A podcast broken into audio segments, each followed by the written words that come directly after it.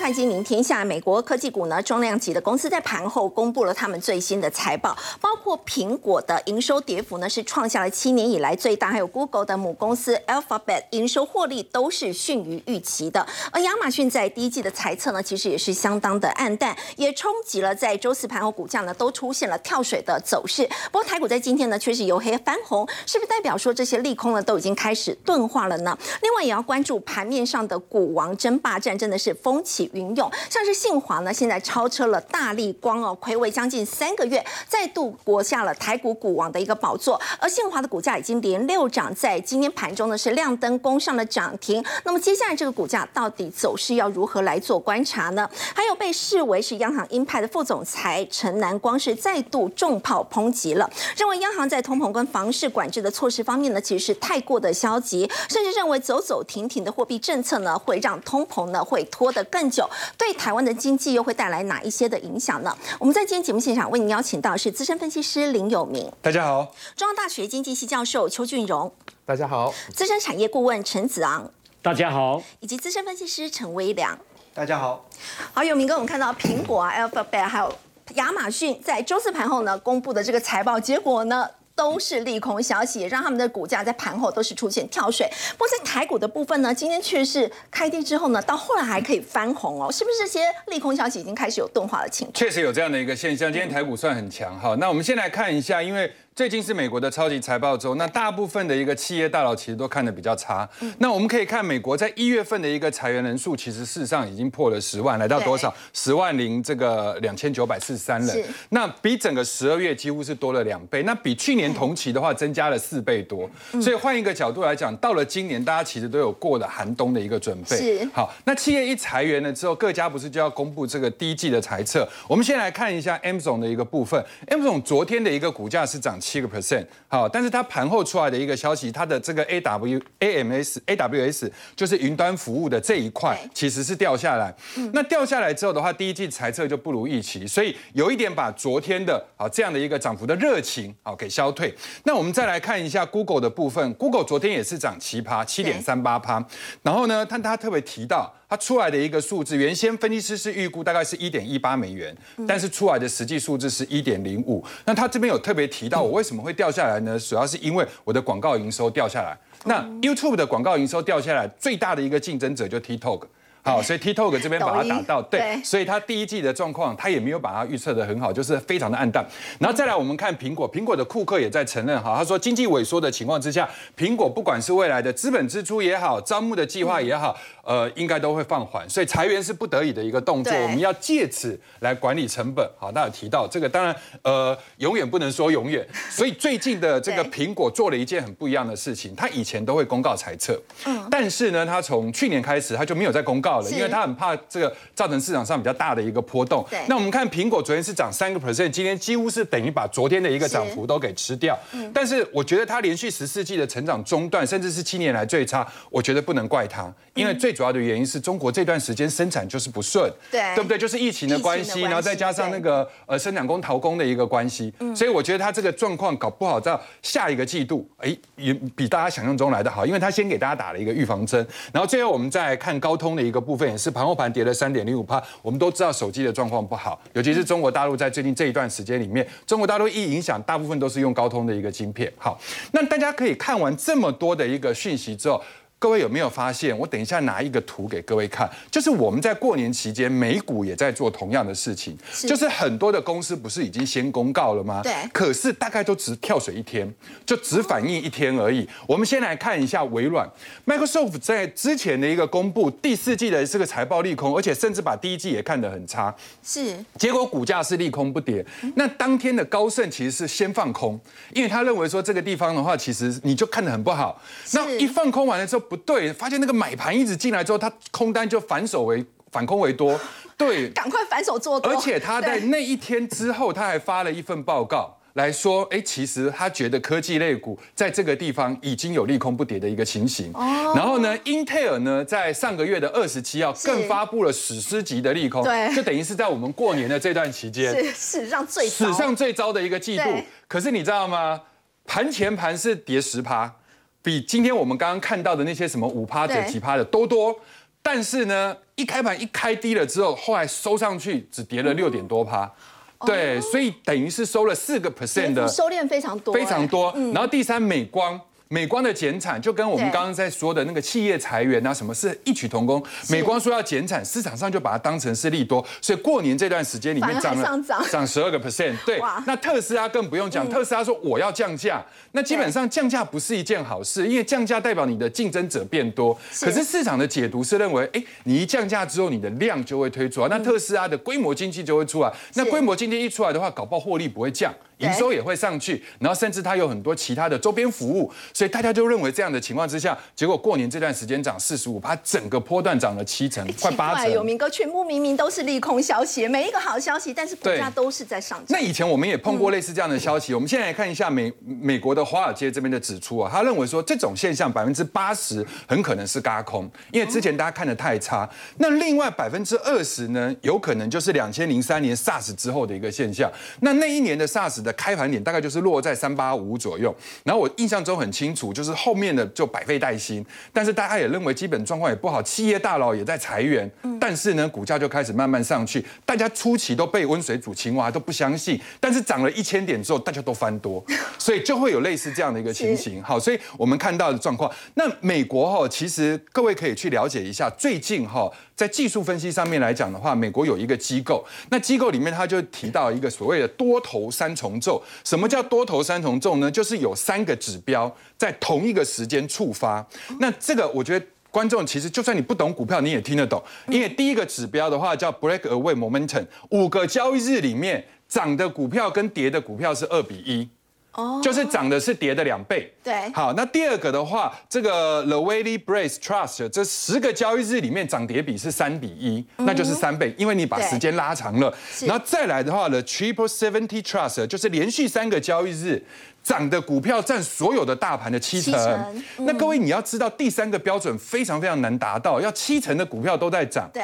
对，而且要连续连续这样子的几天，连续三个交易日，嗯，那他就这样研那个研调机构就在提，他说，当你出现这三种状况的时候，是自一九七零年以来从来没有过的现象，那唯一比较像的时候是一九八二。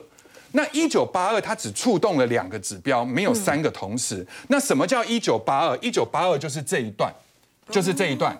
那这一段时间之前发生了什么事呢？就是一九八零年代是停滞性通膨，当时第二次石油危机，是对，然后那个波湾战争，那所以那个完了之后，大家也看得很差，停滞性通膨之后，股价就慢慢慢慢这样上去。那一旦触发了两个指标之后，后面各位你看，一路往上，就是一个多头的出生段。我们先不管说是不是在未来也会类似这样，但至少现在的状况已经告诉我们有一点点那样的味道。是，所以今天晚上哈，大家看到了这个，可能一边看。节节目一边就可以看美股的同时，你会发现，如果有开低走高的现象，那大概就是过年这一段时间一直到现在可能一直出现的一个现象，这个就是一个多头的一个很好的一个这个稳健的一个表现。对，那接下来的话，我们再看一下哈，就是说。呃，以现在的情形来讲，很多人就觉得行情会不会在元宵会变盘？对，因为大家都会担心元宵变盘，说礼拜天就是元宵节了。对呀，所以今天有很多的股票，尤其是中小型的股，因为今天基本上是拉大型股，就大家都知道盘后盘不好，所以呢就是开很低，但是后面就是在拉大型股。可是小型股因为怕元宵变盘，所以小型股震得很凶。是，但事实上呢，我觉得其实在。这个三月份基本上都不会有太大的问题，为什么呢？因为我们这边要预估一个东西，就是三月五号基本上是中国的两会。那现在的各家呀，好，因为去年的中国大概出来的 GDP，即便那个数字可能有被美化，但是呢，大概会落在三点三到三点五中间，可能接近三点五。然后呢，今年度的话，你看很多公司都上调了，研调单位，包含大摩就从五点四调到五点七，高盛从四点五调到五点二，元富从呃本土的元富券商从四点七调到五点一不等。那现在这个中值的话，大概差一点呢，最差的应该就是这个三点八。嗯，那好的话，应该都可以到了五点七。所以中值你基本上抓一个五五趴左右。对，但是五不会是常态，因为去年的基期太低，今年变成五，但是也比大家想象中的好。那回过。头去，我们再讲一个更 tricky 的事情，就是说德国。那各位要知道，因为俄乌战争的关系，德国是首当其冲，它是四主，它最可怜，因为整个通膨它吸收，对不对？好，那除了英国脱欧以外，那个更严重的通膨。但是德国，你看这一段跌下来之后，它反弹了多少？等于把它跌下来的八成都吃掉了，吃掉了百分之八十二点六。那你要知道哟，这段时间其实经济都还没好，通膨也还没有好，甚至你还在升息，然后那个呃数字都还没有降下来的情况之下。可是你却发现它已经吃掉了跌幅的百分之八十。我们再来看费城半导体，费城半导体这一段跌这么多，它现在已经怎么样反弹到一半以上的位置？所以如果以这个标准来看台股的话，台股的反弹二分之一的位置，就是假设我们从去年最高的一八六一九跌到了一二六二九，我们反弹一半的话，大概是一五六二四，也还没到。好，那再来，如果身边有一个缺口的话，高一点的位置有个缺口是一五八三八，你就把它记成一万五千八。那反弹三分之二的话，一六三五五。如果我们要跟德国现在的状况一样的话，我们既然可以反弹到一七五七，对，当然这个不见得会到，这是一个想象空间。那时间上来讲的话，我们比较抓什么？就是三月一号到三月三号。三月一号到三月三号的时候，正好是从这个角。好，上来的第八个礼拜的一个转折，是。对，然后再来的话，如果假设，因为这个时候有两会，嗯，那我觉得二月份不会有事，因为两会之前整个市场的气氛是好的，对。那到了三月份，如果两会出来也没有太大的问题，好，那中国的各个复工的状况，假设都是如预期般的进行的话，那大陆的情形就会反映在入股。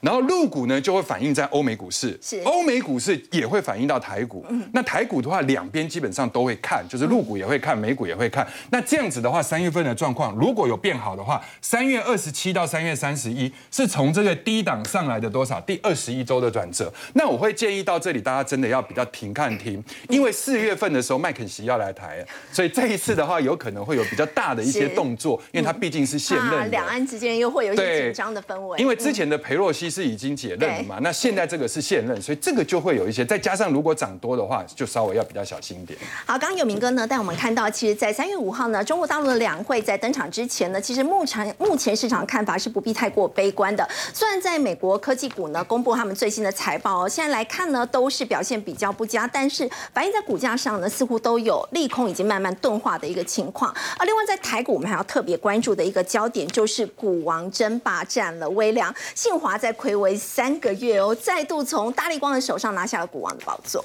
对，通常股王代表就是说当代哦这个产业的主流趋势。那我想呢，信华主要就是做这个伺服器的远端管理晶片。那我们可以看到，它今天涨停板的价格收在两千五百元哦。这个这个价格哈，其实代表就是说，哎，还没有跟呃大力光或者说犀利 KY 哈完全拉开。但是未来来讲哈，其实台股的这种股王争霸战哦，还是会持续当中。那说到呢，其实信华的这个股王崛起的故事哦，那呃事实上哦，股王要有三个条件。第一个就是说高产业成长率，所以我们刚才讲伺服器就代表云端的趋势，这个绝对是成长。第二个呢，必须要有。高市场占有率，那它的伺服器管理晶片在市场是排名第一的，那占有率高达七成二。第三个就是要高毛利率，这代表就是产业的护城河。那它的毛利率呢，甚至是高达六十四趴哦。比大力光还要高。大力光大概五十三趴，那这个 C D K Y 大概五十一趴哦，都已经是高毛利了。但但是信这个信华它又是更胜一筹，竟然可以六成以上，对。那当初哈，其实成立这家公司呢，哎是有一个故事的哈，因为呢，呃，这个这个。董事长哦，他当年哦，其实原本是一个人生胜利组哈，在这个上市公司系统科技哦，担任了大概十几年的这个呃工作，从工程师一路上这个升升职哦。不过呢，他到了呃中年四十三岁那一年哦，突然呢，因为公司的改组，所以呢失业了。然后没想到在一场这个高尔夫球的球序当中哦，遇到广达集团的高层主管杨奇令啊。那杨奇令哦，原本是在广达旗下最赚钱的这个笔电。Dell 代工的部门，那算是当时就是呃这个战功表标炳。那结果没想到呢，哎，公司却把他呢调职到这个伺服器部门。那当时的伺服器部门不是像现在这样子正夯的哦，是年年亏损。哦，算是那时候很冷门的，然后也还没有开始赚钱的部门。他心里就觉得很纳闷，对，为为什么会有这个安排？哦，就这个林百里哦，就仔细跟他说明啊，这个云端产业的趋势，伺服器的未来。哦，那听了他才明白哦，那终于放宽心了，去接下这个重责大任。那当时因为这场求绪哦，所以呢，这个杨麒麟也就就告诉呢，哦，这个信华董事长哦林鸿明说，哎，这个伺服器的产业哈是值得耕耘的哈，未来这个商机是很大的。所以呢，就这样子，他让他下定决心哦，去找了以前的同事哦，成立了这个信华科技。那一开始呢，从三千六百万元创业，好，那就这样子呢，跟广达一路呢去做紧密的合作哈，生产出广达所需要的晶片。那其中在二零零九年是一个很大的一个转变哈，因为呢，呃，原本伺服器代工的模式哈，都是呢像呃 Google、脸书这些呢云端厂。去找呢，像 Dell、HP 的品牌厂，然后品牌厂呢再把订单哦找这个代工业者，像广达来做这个制造。那当时呢，广达是直供云端业者，所以呢发展出所谓的一个哦代工厂直供的模式。那拿下了脸书的第一张订单之后，从此这个市场大门打开了。那接着在呃整个信华成长发展的过程当中，除了有广达这个贵人之外，在二零零九年的时候，呃又有一个小插曲。哦，他并购了博通旗下的伺服器部门。哦，那这个一举让他呢，从这个所谓伺服器的白牌市场又跨入到品牌市场。嗯，对。那所以其实他目前来讲，在整个伺服器产业地位呢，已经算是很明确的领先者地位。而未来所有的挑战者其实很难追上来，因为呢，它至少有几个门槛哦。第一个来讲，现在新一代的伺服器的晶片来说，它不仅呢，至少都要投入哦。比较高的金额来做开发，千万美元，而且时间很长，要拉到至少五年以上。五年，所以对于大公司来说，哦，其实你倒不如把一些资源放在呢市场整个大饼更大，而且回收期更快的市场。嗯，所以其实它已经在这个产业当中树立了一定的护城河门槛。那第二个来看，哦，其实很关键就是在于它的技术至少领先同业都在两年以上。所以就算其他的竞争对手有意愿想要呢跨入这个市场来分食商机。的话，你进来，你至少都先落后两年。对，它门槛高。包含现在，其实信华已经在跟 Intel 开发两年之后所需要的晶片了。所以我想呢，有这样子一个优势存在之下，哦，未来当然哈，这个台股啊，应该说。股王争霸战还是会持续啦。不过我们可以看到，因为其实刚才想讲的 CDKY 或大力光，他们代表都是消费性电子产品领域，所以呢，伺服器云端这个部分来说，至少在今年股市哦，信华如果当了股王之后，应该还会带动很多其实相关的族群也有机会比价，就是在本一比部分呢获得调高。那半导体产业部分，其实哦，我们如果进一步来做观察，因为呃，过去其实大概就是每两年是一个周期。对。那如果我们用营收 Y O Y 年增率的角度来看，二零二一年呢是这一波半导体的年增率的最高峰。嗯。那去年已经开始往下走，那今年预估呢会再往下，而且是呈现衰退、负成长。二点五。不过就是说，如果在整个半导体的呃产业上中下游来看，因为呢。大家在做库存调整的时间先后不一，那这整个产业的一个秩序来讲的话呢，呃，其实上游的业者有部分呢，啊，其实已经开始陆续在复苏了。那甚至呢，如果大家担心库存，啊，像法人如果是在上半年就要来布局半导体产业的话，那可能会优先锁定在呢，包含在 IP 系制裁或 IC 设计服务这些零库存的次族群，或者说在呃 IC 做检测服务的，他们同样也是属于零库存的族群。那对。对于法人来说，比较不用担心说，因为后续不论是第一季、第二季的营收财报出来的时候，有一些半导体公司如果反弹一波，它可能还是会再打第二只脚回撤。那这些族群的一个成长性是比较高。那我们刚才讲到 IC 检测哈，其实它的产业地位就如同是在半导体里面的医院去做各种的检测分析哦，包含就是故障分析、材料分析哦等等。那简单来说呢，其实就是在对 IC 设计或者说晶圆代工的业者去提供这些服务来。拉高它的生产良率，或者是呢推进它的先进制程。那因为它本身呢是不用去做存货的准备，所以都是属于零库存的产业。那零库存产业我们要怎么观察它？因为像 IC 设计或晶圆代工，大家一定会去追踪他们的存货啊，什么时候呢回到健康水位？你会用的指标就是所谓的存货周转率或存货周转天数。那既然是没有存货的产业，我们怎么看呢？就是看应收账款。那应收账账款就代表呢对客户要收回的金钱，所以应收账款周转率越高，代表呢呃其实收到钱客户付款的速度是越快，那这通常就代表就是说景气正在呢加温当中或者是成长当中。那我们来看一下，像怡特。哦，它就属于 IC 检测服务当中，哦，业绩非常出色一家公司。那去年前三季它营收成长十八趴，哦，但是它的税后净利的部分哦，是成长高达两百一十八趴，对，所以很明显哦。营收成长已经代表它是一个成长型的企业哦，创新高。但是它的税后净利能够大幅度的倍增，那代表就是说，其实它的获利很好。公司的产品结构哦，是以呢高毛利的比重占比正在拉升当中哦。前三季 EPS 赚四点零五元，所以去年有机会全年度是突破六块钱。那今年其实市场法人已经预期有机会是赚到八块钱以上哦。所以我们可以看到，刚才提到了应收账款的表现哦，这个周转率往上就代表呢。景气是越趋热弱的，那它的获利指标呢？包含这一条是毛利率。往上，那另外呢，它的营业利率来自于本业的获利能力，还有它的税后净利率都是呢同步往上。红色这一条是税后净利率，都是同样都是往上。所以如果要讲什么叫做财报绩优生哦，这就是一个标准的模范啦。哦，那再来呢，最近其实 IP 系制裁也非常热哦，那他们主要的收入就是来自于跟客户签约时候的授权金，跟后面量产之后的权利金。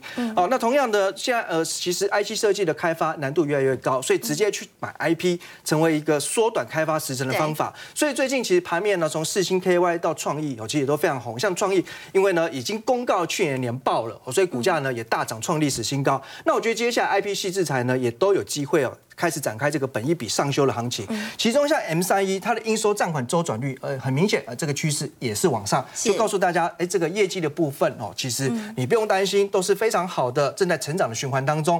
那至于说呢，它的获利三率部分哈，因为产业特性的关系，你看这一条毛利率它是百分之百的啦，对，所以反正我们要看是什么，看它的营业利率跟净利率。净利率对。那营业利率哈，蓝色这一条线呢，如果眼见观众说，哎，怎么好像有点下滑哈？对，其实关键就在于呢，因为去年投入了。比较多的研发费用。哦，那事实上这种呢所谓的呃智慧产业烧脑烧财的产业哦，其实你就要知道这个研发投入之后就会反映在呢后续中长期的业绩动能。哦，所以另外我们看到它的税后净率也是往上，红色这个就是往上的，对，那因为它的去年年报还没公布，那预估哈第四季单季获利将会大幅的跳增，所以我想这有潜在财报利多。那这两家公司呢，在近期来讲的话，如果有逢拉回，大家都可以呢慢慢去做追踪跟留意。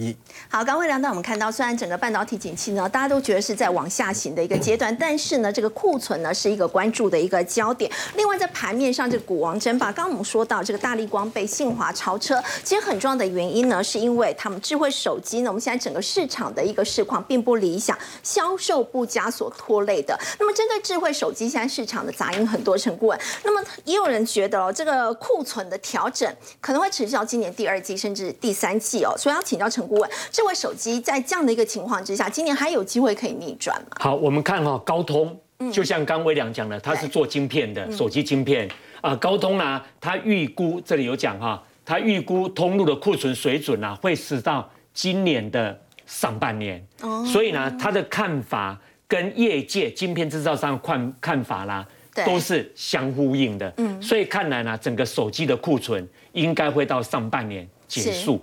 那我们来看呢，那个高通呢，他会讲说去年很糟糕。我们来看呢，MIC，呃，那个可以啊，我做产业分析、产业研究的话，三十几年了，从来没看过现这样现象。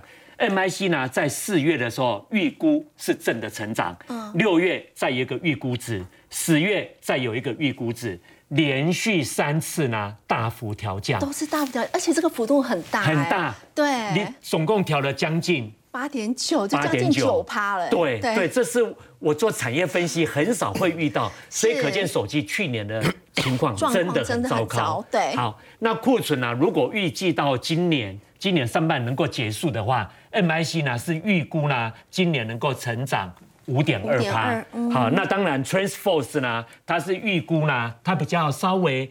那个那个悲观一点，他说只有成长大概一趴到小小的成长一到三趴的幅度而已。对，好，那这是整个整体手机。可是肥哦，我那个我我现场问一下哈，您现在用的手机是四 G 还是五 G？现在是还是四 G？对，跟我一样，我也是四 G 手机。对，所以台湾台湾整个五 G 的渗透率啊，只有百分之三十，不高。整体台湾才百分之三十，因为我做过很多的民调，有时候现场问才百分之二十。好，那我们来看五 G 手机，如果没有五 G 手机，整体的手机更是大幅下滑。我们看哈，去年不是衰退吗？对。可是去年五 G 手机是成长。十九趴，大概两成左右。对，所以如果没有五 G 手机，三 G、四 G，对，有这点是不是可以透露，全世界呢都已经逐渐在用五 G 手机来替换四 G 手机了。嗯，所以预估今年五 G 手机能够成长二十九趴，今年反而比去年又在更好，可以成长三成。对，那我们来看呢，全世界手机最大市场在哪里？当然是中国，中国大陆。对。中国大陆的五 G 手机呢？去年你看，去年哦就成长六十三点五二二零二零二一二零哎哎二零二前年前年对成长六六成三的幅度。可是你看哦，去年却衰退两成哦。那当然，最主要原因有两个。第一个，因为它疫情反复封控，因为动态清零嘛。第二个，最重要最重要一个小秘密，就是它的渗透率已经高达八成哦。所以中国大陆它。十个人里面，台湾在十个有三个用而已，他们已经都八成都是用五 G 手机。五 G 手机了哦，所以呢，也因为这样，那个中国的五 G 手机再成长的幅度有限。对对对，好，那我们来看啊，它的手机渗透率已经达到高峰了嘛？是。全球呢，全球的渗透率大概是六成。对。所以啊，你会看到呢，整个五 G 手机会从呢二三年二十九趴，再来十六趴，十点五趴。八点三趴哦，那代表什么？代表手机的成长，五 G 手机的成长又在逐渐下滑，对，又在。因为渗透率呢已经高达了六成，那未来只要高达八成，就是替代效果都出现了，就像中国一样，手机开始呈现衰退。所以这个产业的，我们会说智慧手机的话，在过去这种高度成长的这个时代已经过去了，是可以这么说。好，刚刚陈顾问带我们看到是在智慧手机的一个部分，不过我们说到呢，在今年大家非常关注的还有通膨的一个问题哦，尤其呢大家也在担心说，台湾呢这个货币政策到底是实行的怎么样哦？现在被视为鹰派的央行副总裁陈南光呢，他就认为说呢，他又是再度的放炮，因为我们也知道陈南光呢，他其实是被视为央行里面呢这个作风是比较鹰派。他认为说呢，这个台湾通膨呢，看似相对其他国家好像比较没有这样的一个问题，但是呢，央行也不可以乐观的就认定说台湾的通膨呢是相对温和，所以因此掉以轻心。而且他也说，从历史经验来看，台湾像这样一个货币政策走走停停、过早放松的一个这个政策呢，更容易会落入停滞性通膨的一个陷阱，甚至针对在房市的部分呢，他也认为说台湾。这个做法呢是太过的这个被动了，所以我们要请教这个邱教授，您认为这个陈南瓜这样的一个说法哦，台湾的一个货币政策的部分，您会怎么看？好，呃，我想哦，第一个要跟大家分享的就是说，呃，在我们经济学里面哦，所有市场的价格都非常非常的重要哈，因为价格就是去呃引导资源做正确配置的一个非常重要的机制，但是所有的价格里头哦，大概呃没有办法由市场决定的，就是利率。好，利率这个价格完全是由央行控制的，所以它就要非常非常小心，因为你利率哦如果不对的话，好资源错置的现象就会非常非常的明显，所以也导致哦大家对利率这么样的关心，它的影响哦呃不是个别产业哦是整体经济好，所以当然大家对这个问题就非常非常的小心哈，那的确呃这个陈南光副总裁提的，过去一段时间呢我们都在看这个事情哈，那呃我们刚刚讲到这个呃美国股市啊。刚刚有很多的解读嘛，哈，我才从另外一个角度解读哈。你看，呃，这个联储会啊，只不过升息一码，好，大家觉得哎，这个通膨减缓了嘛，哈，所以升息幅度就变小了，就马上，哈，即使是史诗级的利空。好，股价照样跳上去。好，所以除了你有什么呃其他的解读之外，还有一个很重要，就是说资金还是非常多。好，资金一多就会呃到处流。哈，那没办法到房地产市场，就到股市去。所以这个是呃提供呃大家另外一个思考的方向。那过去这一段时间哈，的确某种程度是这样，就是说我们看到这个通膨的问题哦，通膨大概两个原因哈，一个大家都很清楚，就是成本面的问题啊，供应链的问题。那是不是只有供应链的问题呢？当然不是。好，那我们看到过去这两三年啊，在疫情期间。从美国开始，呃，每一个国家货币超发的情况都非常非常的严重。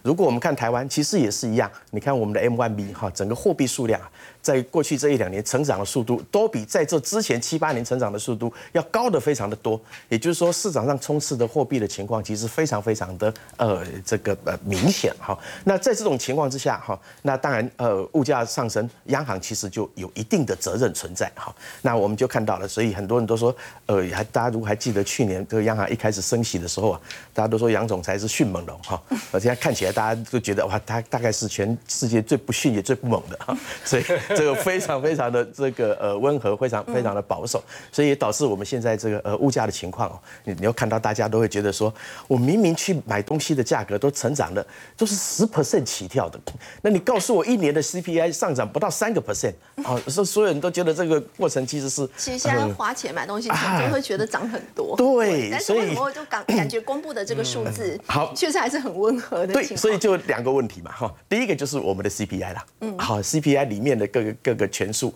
啊，其实是很有问题的，啊，就包含我们的房租、房价，很多经济学者去研究，如果你把这个房租的权重调得正确一点了，马上我们的这个物价上涨的情况，绝对不会比其他国家来的轻松。好，第二个要特别小心的，就是说我们现在看起来好像物价上涨很温和，其实不要忘了，政府在这个过程里面其实做了很多的努力哦，油价、电价、瓦斯价，通通都控管。嗯，好，所以但是啊，我们就变成说，呃，这个政府这么努力的在控制物价的这个状况，被央行拿来作为一个呃 CPI 这个上涨不多嘛，所以我们这仍然维持一个宽松政策的这样的态度就好了。嗯，好，所以这个其实是非常非常危险的事情哈。所以我们的呃，我常常开玩笑说，我们央行政策啊。就其他国家有两种政策，一个是紧缩，一个是宽松。台湾央行也有两个政策，一个是宽松，一个是非常宽松。好，都只有往宽松面想。那这个事情哦，这个呃，我还记得大概去年哦，南韩的这个央行总裁哦，他这个李长荣他就讲了一句话，他就说，控制物价这个事情哦，时机非常非常的重要。你如果时机不掌握好的话，后面对整个经济的影响就会非常非常的巨大。所以，如果你从这个时间点来看呢，我还记得我们前年在年底的时候，其实物价已经蠢蠢欲动了。但是央行那时候还出来开记者会，还举了很多理由说物价非常的平稳，大家不要担心。到一去年哇，物价一上升，大家就这个不可控制。所以呃，这个陈副总裁讲的这个事情哈，我觉得所以你会觉得认同他的货呃央行的货币政策是太过消极了。的确是哈，的确是他好像就觉得央行理论上应该是把这个呃经济成败视为己任嘛哈。当大家对房价这么多抱怨，好，对物价这么多抱怨的时候啊，大家都觉得是经济部的事，那是财政部的事，都跟我没有关系。好，我想这个的确是有点消极了。OK，好，那呃，最近其实我们看到这个，刚刚大家也谈到这个经济景气的问题嘛，哈，那经济景气，哎，这个呃，国会刚刚公布了这个呃新的最新公布的景气灯号，呃，连二蓝，对，其实这也不意外啊，因为 的话我们也知道这个蓝灯不会只有一颗。二零二三年的预估，前一次的预估。好，大家也都是觉得贸易的成长率会多于这个呃经济成长率，好，这个大概都是很正常。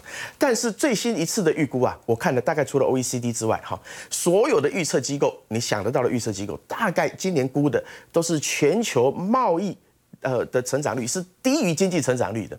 好，那很那代表什么意思呢？就我生产了那么多，但是我的贸易没有增加那么多，好，还是有存货堆积的情况存在。所以理论上来讲，贸易成长率高于经济成长率是一个合理的状况。但是我们现在看到啊，大家都这个预测数字是这样，代表什么意思？好，代表就是说所有的预测机构都看衰今年整个呃外贸的动能。好，那这个一定是有一个结构性的问题在那里，可能不是那么简单的去库存三个字就可以解释的。好，国发会说支持经济成长有三个重点，一个是消费、投资，还有在出口。那出口我们当然知道嘛，还有引忧。那投资的部分呢，政府有扩大预算。那您针对这个部分的话，像是半导体、绿能，这个有没有效用？然后另外就是消费的部分，是真的可以乐观期待？好，呃，简单来讲，哈，出口占我们 GDP 七成啊，嗯，好，消费现在不到五成。对，好，那消费你觉得再怎么成长哦，我觉得大概都不太容易哈。投资呃分成几个，公共投资，呃呃国营事业的投资，这个大概政府可以控制，这个可以维持相当的数值没有问题。但是民间投资不好，民间投资为什么不好？因为出口景气不好。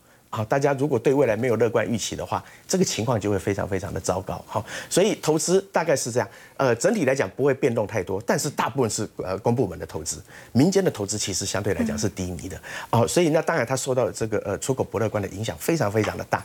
所以我们说展望这个呃今年的这个状况哦，大概整个的贸易动能不是只有我们看的，全世界的预测机构大概都有一个结构性的认为，呃，今年的贸易是不会好。这个对我们 GDP 大量依赖这个出口来讲的国家来讲，的确是一个呃今年非常大的隐忧。所以如果能够符合欧美经济软着陆这样的条件，以及大陆的经济可以稳定复苏这两项条件符合的话，那么今年经济成长率就是有机会高于百分之二点七五。呃，对，那我们某种程度都会觉得说，哎，这个好像是给我们一点信心了哈。但是哦，呃，这重点重点就是这个可能性其实真的不高。哦，你觉得二点七五的可能性不高？真的不高。好，所以现在如果我们看一般预测机构啊，对，呃，包含政府的这个呃对今年这个景气的预测，大概现在大概都下修到大概二点五。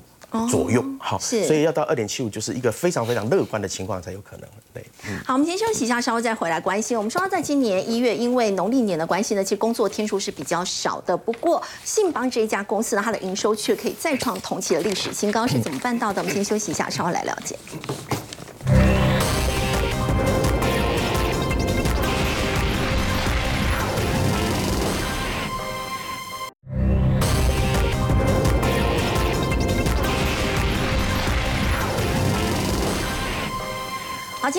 有农历年的关系呢，工作天数比较少。不过微凉，我们知道信邦这一家公司哦，它的营收可以再创同期新高，而且它在今天的这个股价重返三百元大关，已经站上超过一年的高点了。好，信邦电子呢是生产连接线、连接器为主的机优厂商。对。那除了说啊，今年一月份哦，淡季之中营收缴出历年同期新高，而且预估后续还可以逐季成长哦。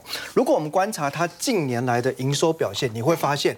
哇，这阶梯式的成长，一年比一年高，业绩只进不退哈。以二零二二年去年来说呢，它营收首度冲破了三百亿哈，那全年度是成长了两成，那营收创新高。那根据去年前三季的财报，因为已经赚了九点七，所以去年基本上呢，肯定是获利一个股本起跳。事实上，如果时间拉长来看哦。信邦它从二零零九年开始，连续十三年，每年的营收跟获利都在成长。说实在的，台湾上市公司这么多，有几家公司能够连续十几年每年都在成长？对，逐年成长，哎，这真的很不容易。十几年内有多少次的景气循环跟重大的国际利空黑天鹅？那所以它也才有这样的底气，连续二十四年配发股利。哦哦，因此呢？长期投资它的这个纯股族真的是会很开心。你除了领配息之外，我们再看它的股价，还可以赚到价差吗？以前是二位数的股价，在二零一九年它股价首度突破百元，到了二零二零年突破两百，二零二一年攻上三百，哦，所以今年吼三百会不会？只是一个开始，而不是天花板哦。我觉得我们就拭目以待，看下去了。哦，那为什么呃它能够做到这样呢？因为其实连接器、连接线哦，并不是一个什么高科技产业。对，其实已经是一个过度竞争、成熟饱和的产业。他为什么还可以做到这么赚钱？而且这个老板他其实是数学老师出身的。好，老师变老板这怎么回事？哈，老板的董事长是王绍兴，对，他是数学系毕业的。毕业之后呢，哎。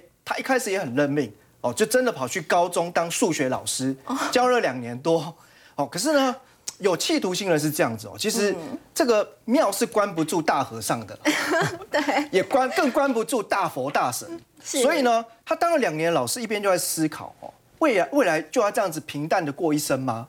哦，但他发现呢，当时其实全球包含台湾。电子科技正在呢发展当中，对，但预估会有一个很大的蓬勃龙井，所以他决定哦出来闯荡江湖，所以他就做了一个人生一百八十度的转变哦，跨入到呢科技产业，那历练了很多部门之后，那甚至在他创业之前，他其实一度待在当时全球最大的连接器公司荷兰商 AMP，哦，所以他的其实产业的背景底子也是有的，是。那。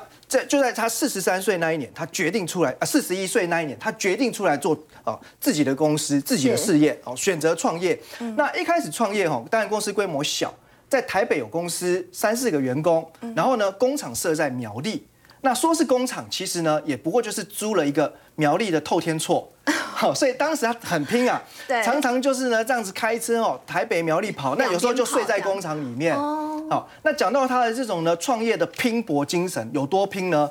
连接器呢，你当时如果想要呢抢大咖的订单，你要怎么样得到客户的心？好是，就讲一件事情，在一九九一年那时候，宏基呢有一次有一批货在赶，哦，那交期很紧张，需要呢马上拿到这个样品，嗯，所以呢接到这个任务之后，他心里想。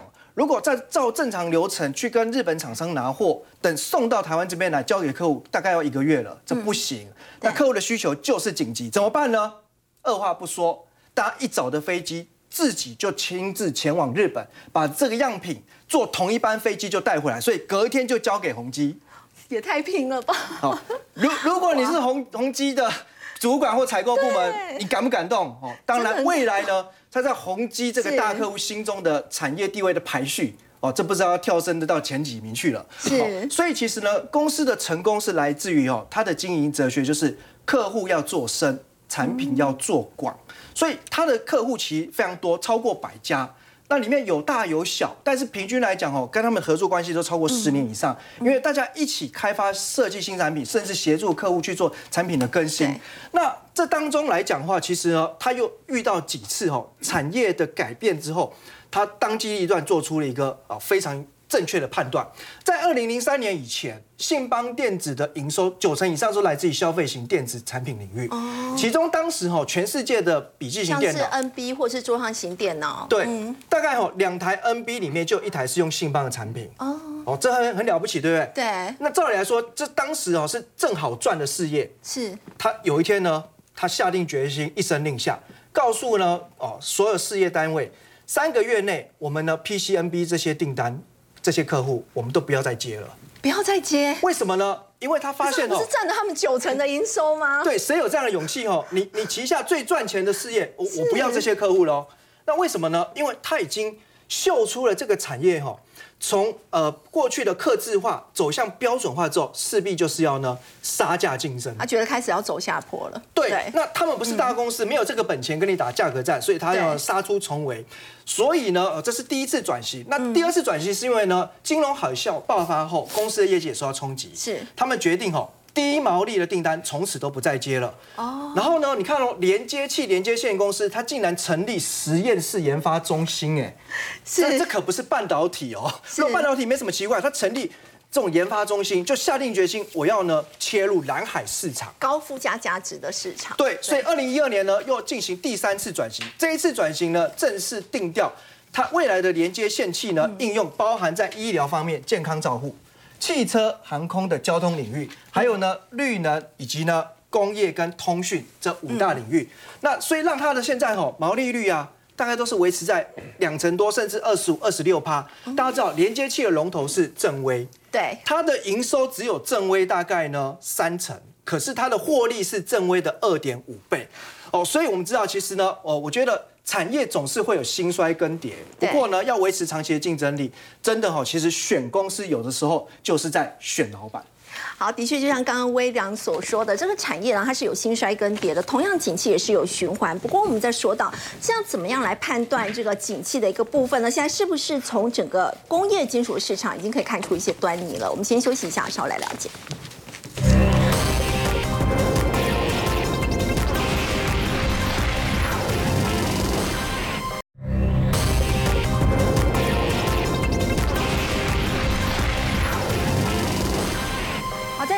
市陷入震荡之际，我们要请教有明哥，从工业金属呢一些这个走势，是不是也可以看出一些端倪？这个经济开始要反转，绝对是哈。而且各位有没有发现，过了一个年，这世界都变了。就是过年之前大家都看的比较悲观，是。但是过完年之后好像不一样。白银最近的价钱也蠢蠢欲动哈。那 Data Research 这边的一个呃创办人都有特别提到，可能。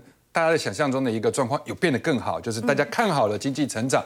那白银到底为什么涨呢？其实故事应该是这样，就是去年底的时候，美金不是已经开始跌了？对，美金一跌，它跟黄金是跷跷板。所以黄金就上去。那那个时候中国都还没有正式的解封哦。好，然后呢，黄金上去之后就带动了白银，这是第一波。那涨势更凌厉。对，那第二波的状况当然就是因为过完年之后嘛，比如说这段时间里面，那中国经济可能会复苏啊，然后就会拉拉高了这个黄金跟白银的一个需求。还有另外一个很重要的就是电动车，因为为什么第一台电动车要用到二十五到五十克的一个白银，然后用在什么地方？电池管理系统、天窗、充电桩。然后因为它主要就是所谓的高传导性跟所谓的耐腐蚀性，那。这两个东西一涨了之后，又把其他的跟电池相关的一些工业性金属也带起来，比如说我们之前说的铜啊，比如说锡呀。那铜当然刚刚这个魏亮有特别提到，连接线器里面最重要的也是铜。对，那铜你看一周、一个月、三个月的表现，铜还不是涨最多，三个月涨十七点四趴。你知道那个锡三个月涨了五十九，一整一整波涨了七十七趴。哇，那这样子的就意味着就是说这些是不是就代表未来可能除了景气复复苏以外，可能生产这个方面还会有出了一些供给不足的问题，比如说像秘鲁跟智利的铜跟锡，因为有罢工工人的一个问题。那再来的话，就是印尼搞不好在今年六月份的时候，会针对因为你这些东西都是属于高端的电动车产业或战略性产业，那我要把你这部分的这个金属给控制住，我会禁止出口。那所以相关的这个部分来讲，我们在过年之前我们有介绍过铜嘛，然后也介绍过铜的概念股。可是各位要知道，洗涨的比铜更多，但是国内。席的股票并没有大涨，还还是在相对的低档。那这里面席的代表股应该就是三三零五的深茂。对，那深茂其实基本上做的是低温席高，早期的席高没有办法做到低温，但是因为现在有很多的电子产品，比如说半导体的封装，比如说伺服器、低轨卫星等等，他们要用的那这些东西基本上都要用到低温。所以现在目前看起来的话，整个席的状况变好了，那它原先去年叠价的那一块也补回去了，再加上它库存可能在。一月份会完成清库存的一个动作，然后新产品是再生洗料，因为现在环保的问题要符合 ESG，所以很多的减少碳排放量的情况之下，我要用再生。那现在各大厂基本上都已经在做，所以公司就这边就特别提到，就是在过年这段时间有提到，他说我的公司今年的毛利率跟呃整体的一个获利会比去年要来得好。那去年就赚三块多嘛，所以今年如果会变更好的话，现在的一个股价大概落在五十块附近，就变得不是很贵。然后，因为去年的高点是在九十二块四，那现在这个价钱的话，看起来也很有吸引力。还有最近其实在流行低档补涨，就是还没有到年限的股票要先补到年限，所以可能会有类似这样的状况，大家可以留意。好，另外我们先休息一下，稍后来关心的是物联网。目前这个商机呢，还是比较着重在 B to B。那么接下来要怎么样延伸到它市场更大的 B to C 的部分呢？我们先休息一下，稍后回来。